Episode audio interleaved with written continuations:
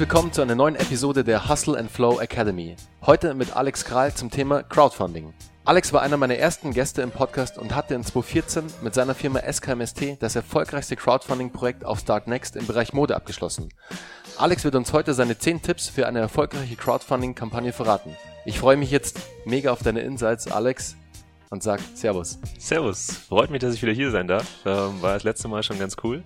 Und ja, bin gespannt, was wir heute so zusammenbekommen.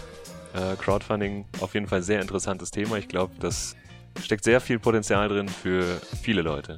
Absolut. Und es passt auch für sehr, sehr viele Projekte. Es passt zu sehr, sehr vielen Produkten auch vor allem. Und das ist, glaube ich, auch gleich die erste Frage, die viele von unseren Zuhörern jetzt interessiert. Also für viele, die es vielleicht auch noch nicht kennen, was mhm. ist vielleicht überhaupt Crowdfunding und für wen eignet es sich, ein Crowdfunding-Projekt zu starten? Ja. Also Crowdfunding ist an sich äh, eine super Sache, heißt Schwarmfinanzierung und ich kann ein bestimmtes Projekt, das ich äh, durchführen will oder ein äh, Produkt, das ich an den Start bringen möchte, über die Crowd, also über ganz viele ja kleine Beträge finanzieren. Und ähm, das hat vor allem den ähm, Vorteil, dass ich jetzt nicht zu einer Bank gehen muss und dort eine Finanzierung anfragen muss, sondern dass ich einfach die Leute, die das Produkt auch interessiert, mit ins Boot holen kann, die das mit kleinen Beträgen einfach unterstützen können und man gemeinsam dann eben dieses Produkt auch an den Start bringt. Und was auch super spannend ist, und ich glaube, das war für euch auch ein ganz, ganz wichtiges Thema damals. Mhm. Du hast es im Podcast damals ja auch schon erwähnt, dass ihr euch dadurch schon die Community aufgebaut habt. Die Community, die euren Brand feiert, genau. einfach die jeder einzelne euer, eurer Backer sozusagen, der euch unterstützt hat, ja, das war, war einfach ein Fan wichtig. vom Brand und hat auch, war Fürsprecher des Brands. Genau. Ähm, ja, genau. Man kann sich da wirklich schon auch ähm, ja einen Zusammenhalt schaffen in dieser äh, Crowd. Also dass man wirklich die Leute so früh ins Boot holt, dass sie das Gefühl haben, und das ist ja nicht nur das Gefühl, sie haben das ja zu Recht, dass sie ein Teil der Firma sind, denn ohne sie hätte das Ganze nicht funktioniert. Bei uns in dem Fall war es ja so, dass wir die Idee hatten, ähm, wir wollen ein Shirt-Label äh, gründen und hatten aber nicht die nötigen, nötigen finanziellen Mittel dazu und haben gesagt, hey, wir brauchen 10.000 Euro, um alles so zu starten. Also die Internetseite, die ganze Logistik, äh, die Produktion natürlich und ähm, so roundabout 10.000 Euro brauchen wir. Und das haben wir dann über ein Crowdfunding-Projekt gestartet und als Dankeschön für die Unterstützung haben die Leute dann eben ein Shirt bekommen das sie vorbestellen konnten. Also im Endeffekt war es so, wir haben denen schon mal das Produkt vorgestellt, die Kunden konnten das vorab bestellen und als wir die Summe zusammenbekommen haben, ähm, ja, konnten wir es dann auch wirklich produzieren lassen. Die, also die schöne Sache am Crowdfunding, dass man mit einer Idee an den Start gehen kann, ohne finanzielles Risiko und schon mal am Markt sozusagen testen kann, ist das oder kommt das wirklich gut an? Ja, Habe ich da wirklich den richtigen Nerv getroffen oder interessiert es am Schluss keinen? Und wenn man es dann geschafft hat, ist eine super Sache, weil man ist mit dem Produktstart schon ja mit einer eigenen Crowd am Start. Also man hat schon die Kunden, bevor man eigentlich das Produkt fertig hat. Und das ist, äh, glaube ich, der Traum jedes äh, Unternehmens. Und für wen eignet sich dann wirklich Crowdfunding? Also für wen würde es sich eignen, eine eigene Crowdfunding-Kampagne zu starten?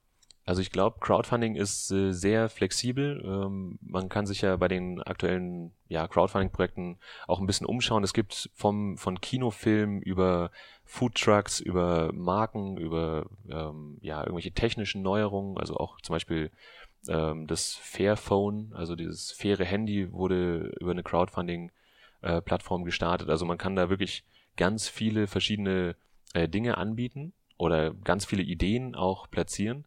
Wichtig ist nur, dass man dem Kunden, also demjenigen, der das Projekt unterstützt, einen Mehrwert bietet, wo er sagt, ja, da möchte ich unterstützen und da habe ich am Schluss was davon. Also, dass man dem Kunden einen sozusagen, also äh, auf den meisten Plattformen heißt es ein Dankeschön, dann eben anbieten kann. In unserem Fall war es eben super simpel, weil wir gesagt haben, wir wollen Shirts machen und als Dankeschön bekommst du ein Shirt. Ne? Wenn es jetzt aber keine materiellen Dinge sind, wenn man zum Beispiel jetzt einen Supermarkt eröffnen möchte, und man macht da Crowdfunding, da kann man den Leuten natürlich anbieten, hey, für die ersten Einkäufe bekommst du eine 10%-Karte zum Beispiel oder äh, bekommst einen Kaffee aufs Haus, solche Kleinigkeiten. Aber dass der Kunde einfach einen Mehrwert hat, ja, das zu unterstützen. Also es gibt sehr flexible Möglichkeiten, Crowdfunding zu nutzen. Es gibt ja super viele wichtige Punkte, die du berücksichtigen musst, wenn du jetzt ein Crowdfunding startest. Und ähm, ein ganz wichtiger Punkt ist ja auch, wie du deine Crowdfunding Landingpage sozusagen aufbaust, was da alles mit einfließt. Und ich glaube, ein sehr, sehr wichtiger Bestandteil für eine erfolgreiche Kampagne ist das Thema Video. Ja, also Video ist, ich würde sagen, es ist absolut Pflicht, denn ohne ein gutes Video kann eine Kampagne in der Regel nicht funktionieren. Es ist so, das Video ist ähm, direkt auf der Startseite ähm, der Crowdfunding-Kampagne zu sehen. Und das ist das Erste, was der ja, interessierte Nutzer von dem Unternehmen oder von dir dann sieht. Ähm, und man hat eben da die Chance, die Leute emotional auch ins Boot zu holen und erstmal sich auch vorzustellen, ähm, wer steckt denn hinter dem Projekt. Weil die Leute unterstützen nicht in erster Linie das Produkt, also sie wollen nicht unbedingt dieses Produkt haben, das da angeboten wird, sondern es geht oft auch darum, die Leute hinter dem Produkt zu unterstützen, weil man Sympathie entwickelt und sagt, hey, das Jungs sind so cool, die will ich unterstützen und wenn ich das Produkt dann, wenn es auch noch cool ist, dann nehme ich das natürlich mit.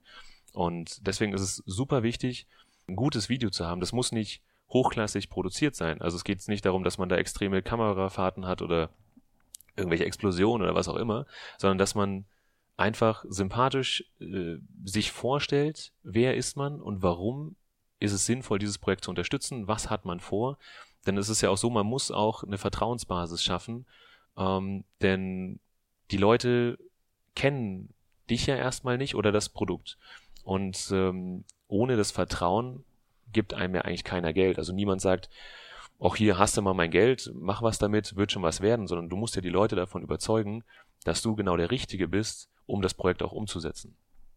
Deswegen äh, Video extrem wichtig. Also du musst sozusagen Elemente des Storytellings mit anfließen lassen. Du musst so eine kleine ähm, Reise aufzeigen, so, okay, so ging's los und da ist unsere Vision, da wollen wir hin genau, am so Ende des Tages ganz wichtig zu emotionalisieren, also Emotionen reinzubringen, wie wichtig euch dieses Projekt auch ist. Also da, liebe Zuhörer, ganz, ganz wichtig, versucht da wirklich was sehr Persönliches zu machen. Versucht nicht einfach was ganz Generisches da abzudrehen, sondern lasst den Zuschauer hinter die Kulissen blicken, was es euch vielleicht auch an Schweiß und an Tränen gekostet hat. Ähm, das kommt immer gut, ja. Da hinzukommen, wo ihr seid. Ganz, ganz wichtig und baut einfach eine emotionale Bindung auf. Also seid so, wie ihr seid, verstellt euch nicht, seid real, seid authentisch. Und das ist, glaube ich, ein ganz, ganz wichtiger Punkt für ein erfolgreiches Video. Weil, wie Alex schon sagt, das ist das Erste, was der mögliche Unterstützer auf der Page von euch sieht. Und er klickt es natürlich an, weil das ist leicht zu konsumieren die User von heute, man kennt es von sich selbst, man hat keinen Bock viel zu lesen, mhm, man möchte genau. in Bewegtbildform den Content konsumieren und da heißt es einfach, punktet gleich mit dem Video und dann habt ihr schon mal ein richtiges Brett bei eurem möglichen zukünftigen Unterstützer.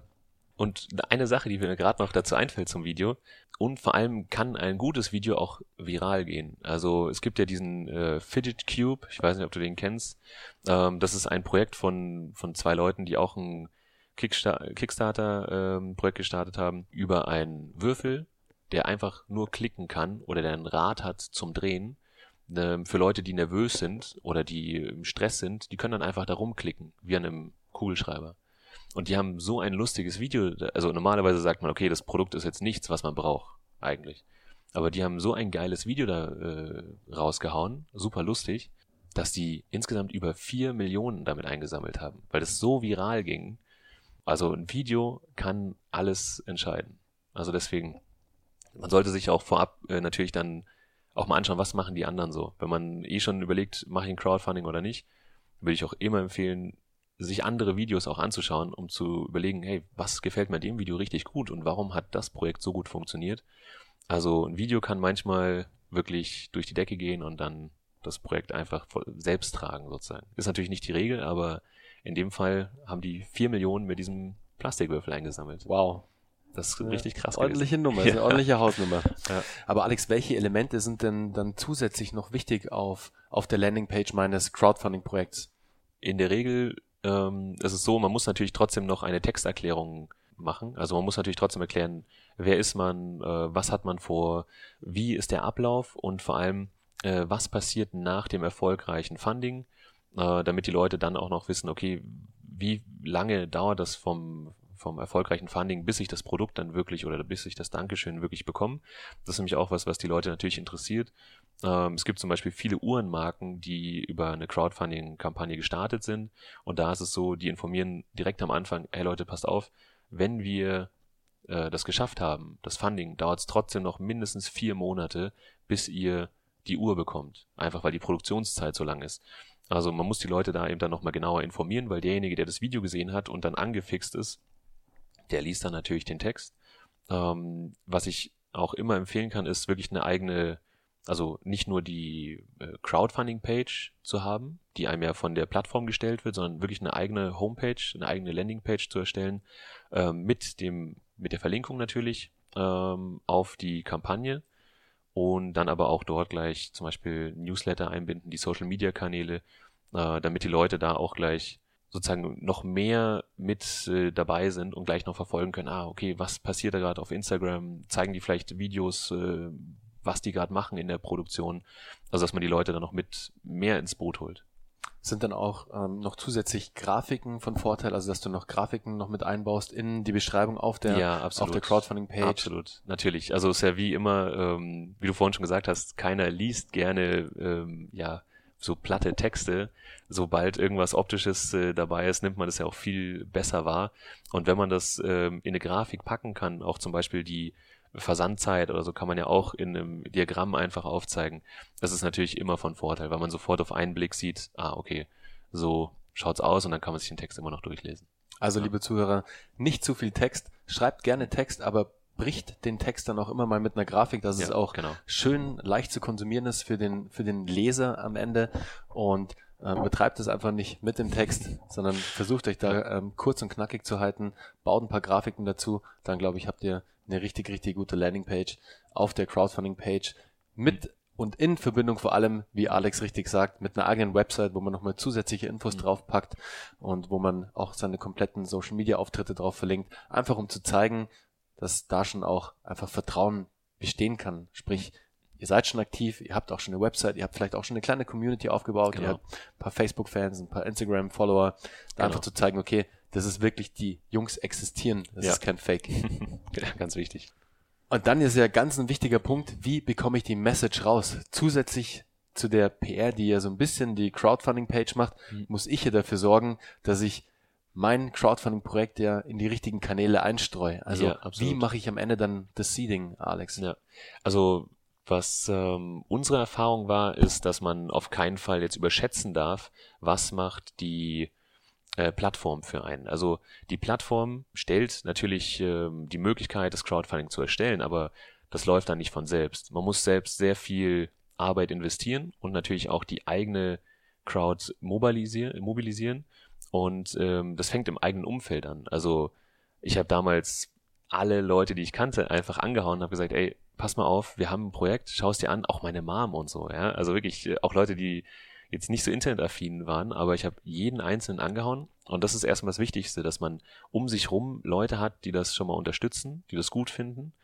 Ähm, dann natürlich Social Media Kanäle, alles, was man eh schon äh, nutzt, also auf jeden Fall Instagram, Facebook, äh, Twitter macht in der Regel Sinn, da eben die, die Leute auch ranziehen.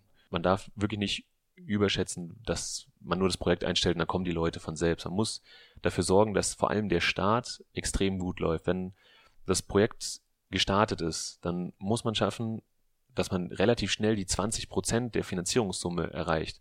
Denn das wiederum spiegelt dann Vertrauen wieder für jemanden, der als Fremder sozusagen auf die Seite kommt, der sagt, ah, ja gut, mindestens 20 Prozent sind ja schon finanziert. Das heißt, da glauben Leute daran, dass es äh, klappt.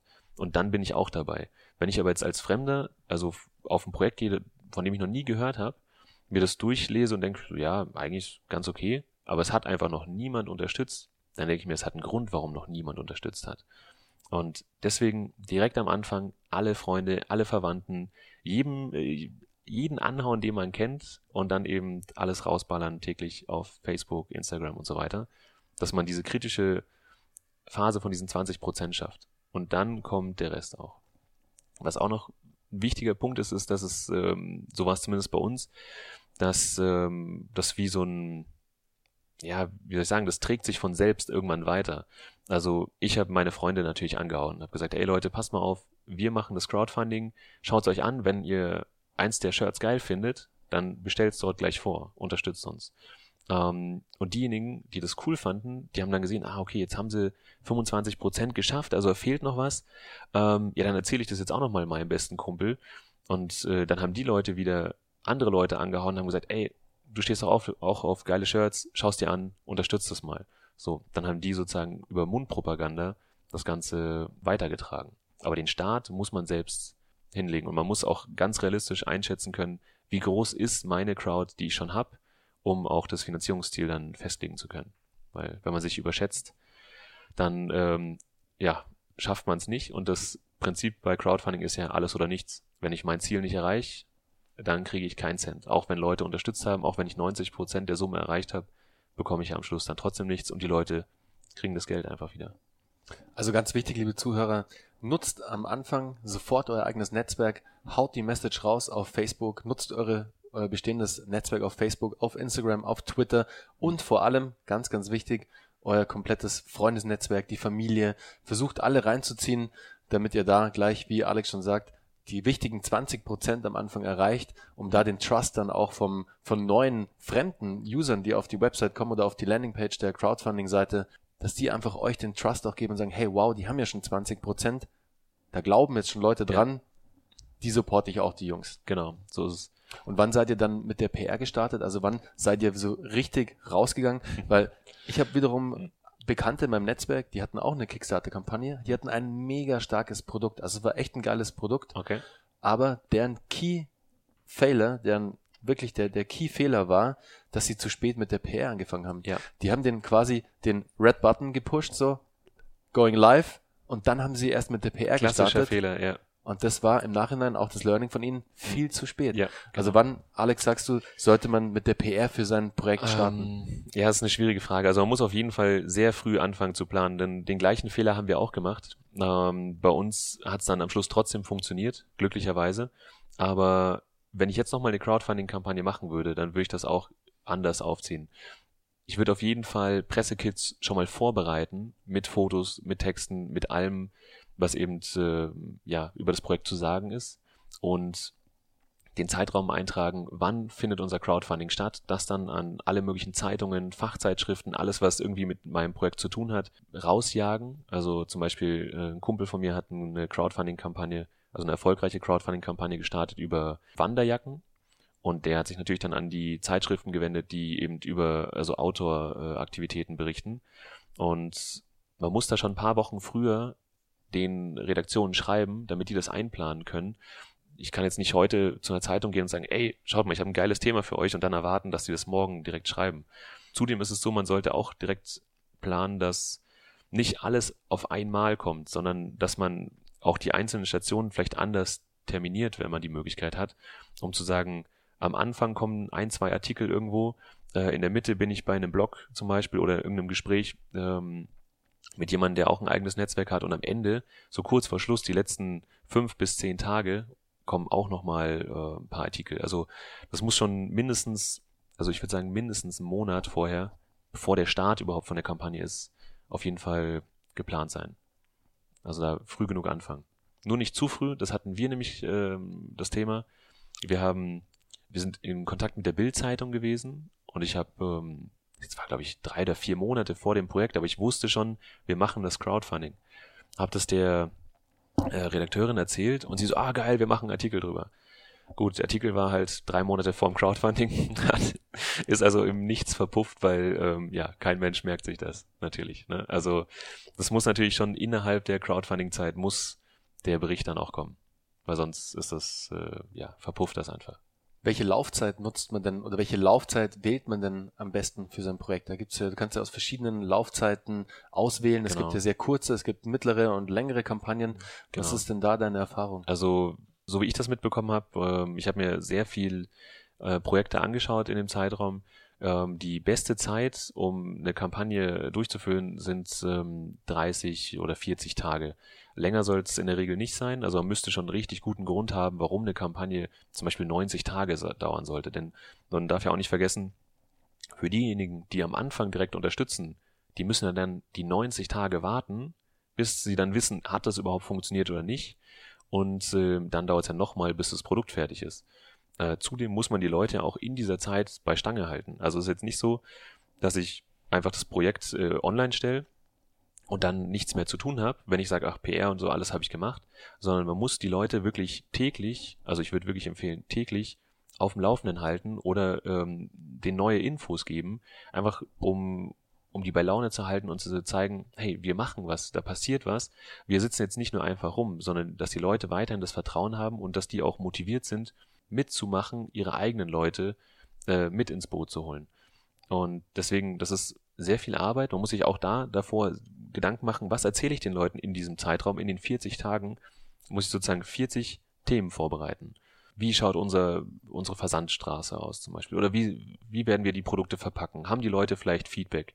Dass man dann ein Foto postet von der Verpackung und sagt, ey Leute, schaut, so ist gerade der aktuelle Stand der Verpackung, äh, schwarz, orange, was auch immer.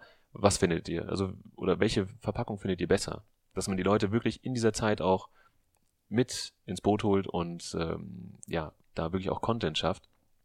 Deswegen zu lange Projekte äh, würde ich auf keinen Fall empfehlen. 30 Tage hatten wir, das war perfekt. Wir hatten, ich glaube, nach 20 Tagen unser Funding-Ziel schon erreicht, haben dann die letzten 10 Tage eben noch ein bisschen obendrauf äh, gefundet, das war ganz nice. Aber viel länger, also macht in der Regel keinen Sinn. Aber um das genau einzuschätzen, weil man kann das jetzt nicht so pauschal sagen, ist wirklich die wichtigste Sache, sich auch anzuschauen, gibt es schon ähnliche Projekte, gibt es schon ähnliche Firmen, die oder ähnliche Ideen, die umgesetzt wurden und waren die erfolgreich oder nicht und mit welcher Zeit oder mit welchem Video. Man kann sich wirklich viel abschauen. Es gibt ja inzwischen viele Crowdfunding-Projekte. Das ist auch ein ganz wichtiger Punkt, dass man auch seine ja, Konkurrenz sozusagen gut analysiert. Und wie bestimme ich am Ende das Finanzierungsziel? Also wie stelle oder wie lege ich fest, wie hoch am Ende das Kapital ist, das ich ansammle? Weil klar, ich weiß natürlich, was ich ungefähr brauche, um das Projekt zu realisieren. Aber gehe ich da einen Ticken drunter, gehe ich da einen Ticken drüber? Wie habt ihr das damals gemacht? Also wie habt ihr für euch ähm, wirklich diese 10.000 Euro damals als ja. Finanzierungsziel identifiziert.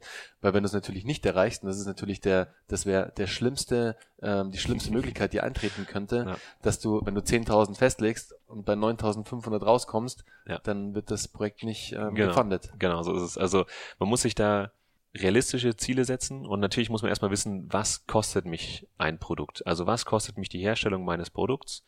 ähm, oder meines Projekts, je nachdem, was es am Schluss ist, was für Kosten habe ich. Und da darf man dann auch nicht vergessen, man darf nicht nur ausschließlich die Produktkosten einbeziehen, sondern man muss auch mitberechnen, was kostet mich der Versand, weil ich muss ja die Sachen ja auch zu den Leuten bringen. Also äh, wenn man den Versand nicht mit einrechnet, kann es zum Beispiel passieren, dass man auf einmal dann ein Minusgeschäft macht, weil man denkt, oh, Kosten vergessen. Ja? Also man muss wirklich alle Kosten mit einrechnen, die dann auch auf einen zukommen. Und dann weiß man zumindest schon mal, okay, das sollte das Minimum sein an ja, Funding-Summe. Natürlich muss man dann auch realistisch einschätzen können, kann meine Crowd das schaffen? Ist mein Produkt oder ist mein Projekt so überzeugend, dass ich das schaffen kann?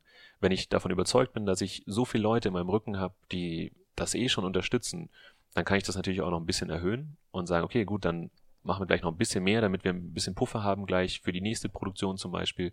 Ähm, so war es ja dann bei uns. Wir hatten 10.000, das war genauso kalkuliert, dass wir die Versandkartons äh, erstellen lassen konnten, dass wir den Versand drin hatten und die Produkte und die Internetseite. Und dann hatten wir aber anstatt 10.000 haben wir 15.000 erreicht. Und dann war das so, okay, gut, wir haben äh, dann eben gleich für die nächste Produktion ist gleich, äh, die ist gleich gesichert sozusagen. Also das war ganz cool. Ähm, mehr machen kann man ja immer.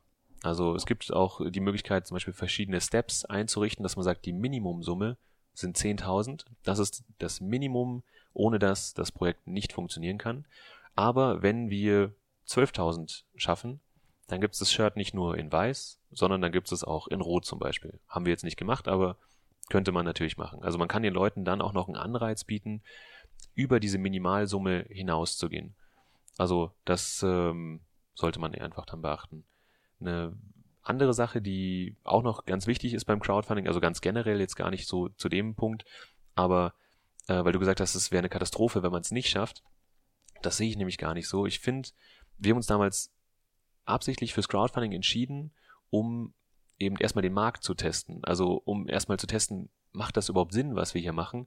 Und wenn wir es nicht geschafft hätten, dann wüssten wir, okay, wir haben entweder in unserem Außenauftritt was falsch gemacht oder das Produkt ist einfach noch nicht so, dass es äh, den Kunden interessiert. Aber wir hätten nicht so wie normalerweise, sagen wir mal, 10.000 Euro in die Hand genommen, hätten die Shirts produziert, die wären dann alle bei uns rumgelegen und wir hätten nichts verkauft. Wäre eine super, das wäre eine super schlechte Situation gewesen, weil das Geld weg gewesen wäre und wir hätten keine Kunden gehabt. Aber mit einem nicht geschafften Crowdfunding-Projekt würde ich sagen, lässt sich auf jeden Fall, lässt sich's gut leben, denn man hat sofort das Feedback von den Leuten ähm, und kann das Feedback auch einholen, warum hat's nicht funktioniert. Und man kann eigentlich nur daraus lernen und dann kann man ja auch wieder eine neue Kampagne starten. Das ist ja ähm, kein Ding, was man nur einmal machen kann. Crowdfunding als A-B-Testing sozusagen. Ja, genau. Absolut. Sehr gut. Und wie habt ihr damals dann eure Belohnungen entwickelt? Weil da stelle ich mir auch nochmal eine, schon eine Herausforderung vor, da dann auch die richtigen Belohnungen mit den richtigen Abständen zu Genau. kreieren, weil es gibt ja da teilweise Kickstarter-Kampagnen, die haben zehn verschiedene Belohnungen mit einem ganz ähm, ausgearbeiteten System. Ja. Also man kann es auch relativ kompliziert machen. Was hast du da für eine Empfehlung? Ja, also wichtig ist auf jeden Fall, dass man ähm, überlegt, wer ist meine Zielgruppe und wie viel Geld haben die zur Verfügung. Äh, in der Regel ist es so, dass ähm, ja diese der Durchschnitt, glaube ich, bei 25 Euro liegt, der ähm, ja gefundet wird, also der unterstützt wird sozusagen pro Person. Und man muss den Leuten natürlich auch was anbieten in dieser Range. Also auch wenn mein Produkt jetzt, sagen wir mal, 300 Euro kostet, also wenn ich jetzt eine Jacke mache, die 300 Euro kostet, ähm, und ich aber nur als Dankeschön den Leuten anbiete, hier, kauft ihr für 300 Euro die Jacke oder bestell sie vor, dann wird es wahrscheinlich sehr viel weniger Leute geben, die das machen, weil die Hürde natürlich schon sehr hoch ist, um zu sagen, ey, das ist eine Firma, die ich nicht kenne, von Jungs, die ich nicht kenne, 300 Euro zu investieren, ohne zu wissen, ja, ist das am Schluss was Gescheites oder nicht, ist natürlich schon schwierig. Wird es wenig Leute geben, die sagen, ja, bin ich auf jeden Fall dabei. Und ähm, man muss den Leuten immer auch die Möglichkeit geben zu unterstützen, einfach weil sie das gut finden. Weil zum Beispiel gibt es viele Projekte, wo ich selbst sage, ich brauche das Produkt nicht, aber ich finde die Idee dahinter so gut oder ich finde das Team dahinter so gut oder die sind so sympathisch, ich will die unterstützen. Das mache ich dann natürlich mit 10 Euro. Also jetzt mache ich jetzt keinen großen Betrag draus. Aber trotzdem, so kleine Summen summieren sich am Schluss trotzdem, wenn man das ähm, gut aufbaut. Wir haben natürlich äh, bei uns den Vorteil gehabt, wir hatten für 35 Euro ein Shirt.